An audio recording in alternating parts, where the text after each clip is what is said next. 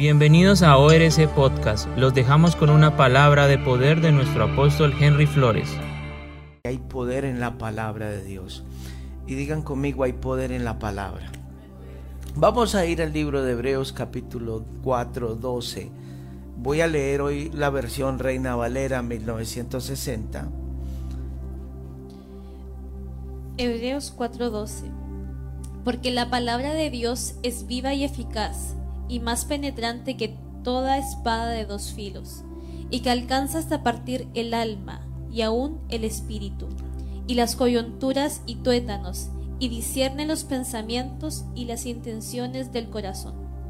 Ok, mire lo que dice. La palabra de Dios es poderosa, es viva y eficaz. Y más cortante que espada de doble filo, alcanza hasta partir el alma, el espíritu, las coyunturas, los tuétanos y, y, discierne los pensamientos y las intenciones del corazón. Digan conmigo, hay poder en la palabra de Dios. ¿Dónde comienza? ¿Dónde comienza la palabra? Tenemos que entender que eh, si vamos a Juan 1.1, dice que en el principio era el verbo. Yo les estoy dando un tiempo, usted use su use sus cuadernos de notas, usted puede anotar los versículos, puede estudiar.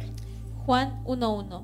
En el principio era el verbo, y el verbo era con Dios, y el verbo era Dios.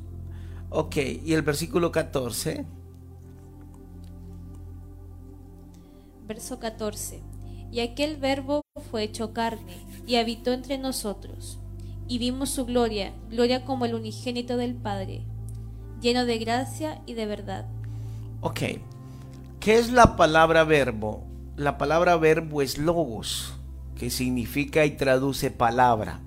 Ok, dice que Jesús se hizo, el verbo se hizo carne. ¿Quién era el verbo? Jesús. Dice, el principio era el verbo, y el verbo era Dios, y el verbo era con Dios. En el principio era el verbo y el verbo era con Dios y el verbo era Dios. O sea, el verbo es, significa palabra, significa la sustancia de todo. Significa el, el logo, significa la fuente de vida. Entonces, eso significa la palabra, la, la, palabra logos, fuente de vida, la fuente de todo. Y dice que en el principio era el verbo. Y Dios en el principio era el verbo y el verbo era Dios. Entonces nos lo está diciendo claramente. Entonces, ¿quién es el verbo? Jesús. Entonces, el verbo, Jesús es el verbo. Comenzamos a entender qué representa la palabra de Dios cuando entendemos quién es Jesús. Entonces Jesús es la fuente de poder. De Él mismo emana la vida, de Él mismo emana la salud. La palabra verbo en el original es logos, la palabra viva. O sea, la palabra logos significa una palabra que está vivificada. Denota aquello que es inteligente, intangible y traducido palabra. Entonces, Dios mismo dice que ese, ese logos, esa, ese logo se hizo carne. Cuando usted lee la palabra de Dios, cuando usted lee Génesis, cuando usted ve los primeros nueve versículos de la creación y, dice la palabra, si, si quiere lo vemos en un momento, no me voy a demorar mucho. Mañana lógicamente terminamos con este mensaje, pero quiero enseñarles algo.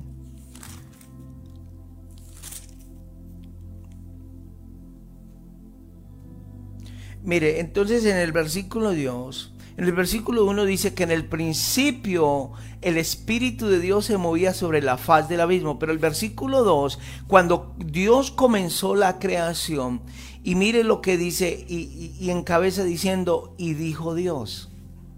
Génesis 1.2 Y la tierra estaba desordenada y vacía, y las tinieblas estaban sobre la haz del abismo, y el Espíritu de Dios se movía sobre la haz de la de las aguas. Y el versículo 3. Y dijo Dios, sea la luz, y fue la luz. Ok, dijo Dios. ¿Qué está usando? La palabra. En el versículo 4, en el versículo 5, Dice, Dios llamó a la luz. ¿Dios qué? Llamó. ¿Qué usó? La palabra. El versículo 6. Entonces dijo Dios. El versículo 7. Y eso fue, lo sucedió, Dios formó ese espacio para separar las aguas de la tierra y las aguas de los cielos. Y Dios llamó, el versículo 8. Y Dios llamó. En el versículo 9, entonces dijo Dios. Eh, yo no sé si estamos entendiendo, mire, y dijo Dios.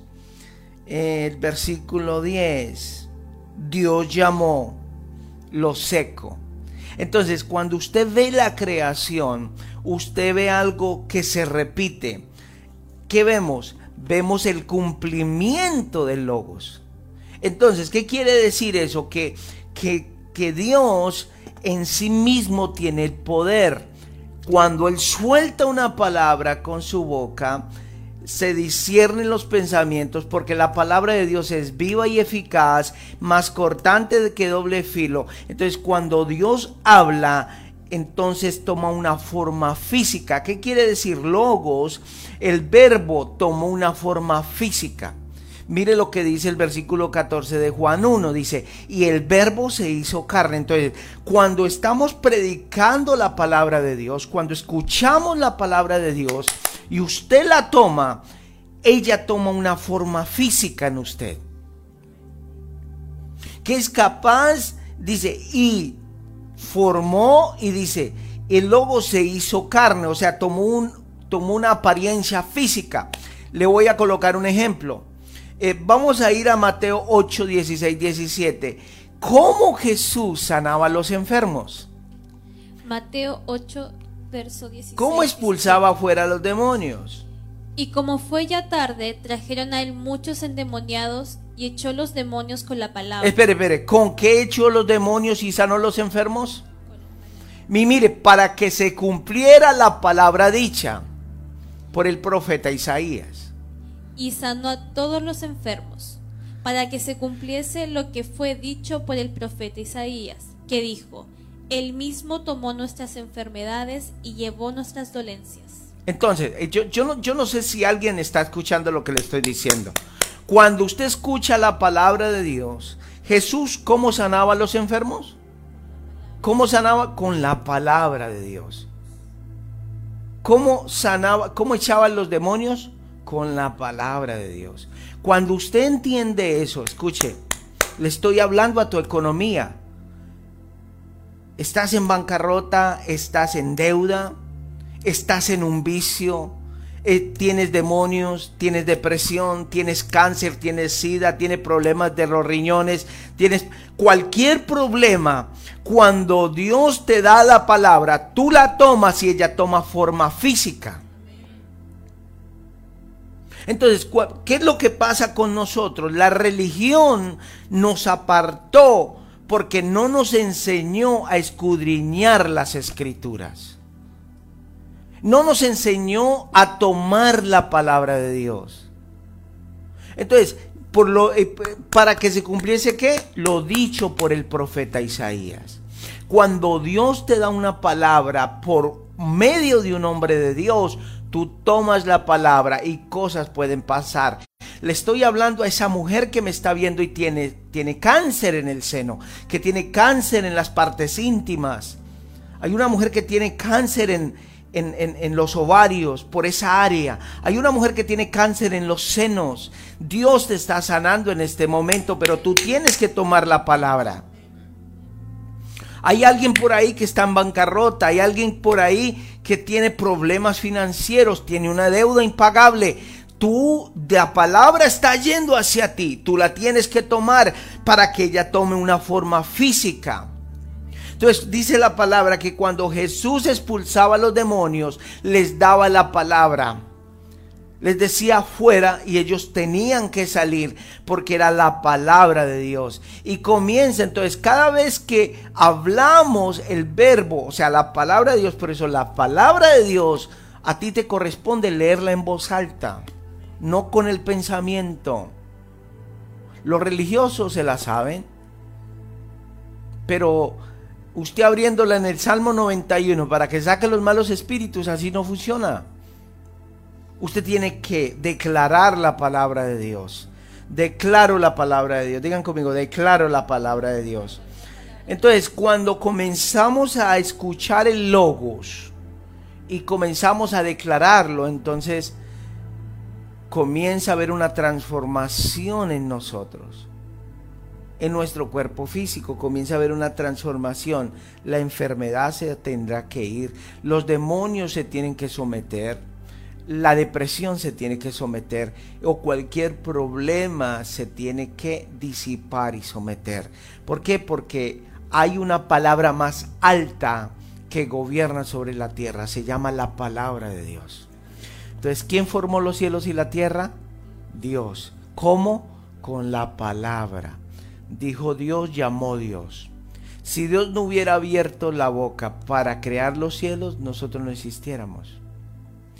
Dios cuando nos formó a nosotros usó la palabra para impartirla en nosotros. Dice que Él impartió aliento de vida. ¿Qué quiere decir eso? Usó su boca, la palabra, para vivificarnos. Amén. Entonces, Dios comienza a vivificar a todos los que escuchan este mensaje ahora mismo en el nombre de Jesús.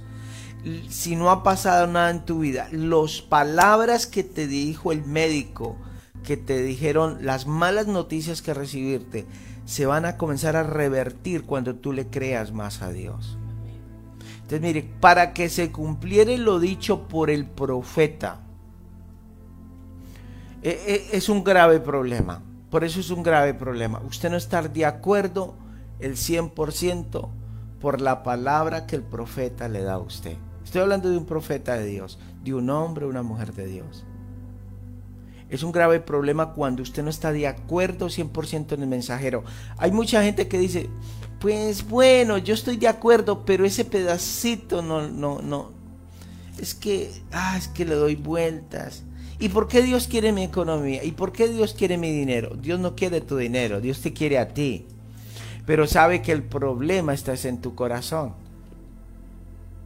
Entonces Dios quiere erradicar de nosotros la avaricia. ¿Y cómo la erradica? Entonces, entonces es un grave problema usted no ponerse de acuerdo con la palabra de Dios.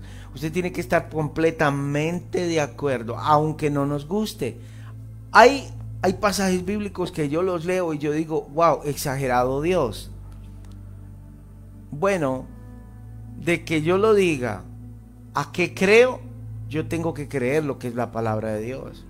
Aunque para mí parezca exagerado, aunque para, mí parezca, no, Dios, quién sabe por qué Dios lo está haciendo, lo tengo que aceptar, porque se llama la palabra de Dios. Amén.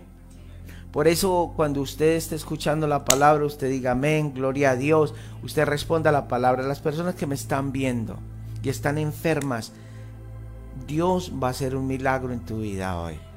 Dios va a hacer un milagro en tu vida hoy.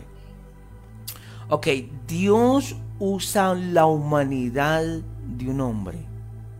Usted tiene que entender que la palabra de Dios es tan poderosa que Dios usa la humanidad de un hombre para llevar esa palabra. Wow, tremendo. Cuando usted ve en la Biblia la vida de los de los profetas, de los hombres y las mujeres de Dios. Dice la Biblia que Dios inspiró a hombres para escribir las escrituras y la profecía. Dios inspiró a quién? A hombres.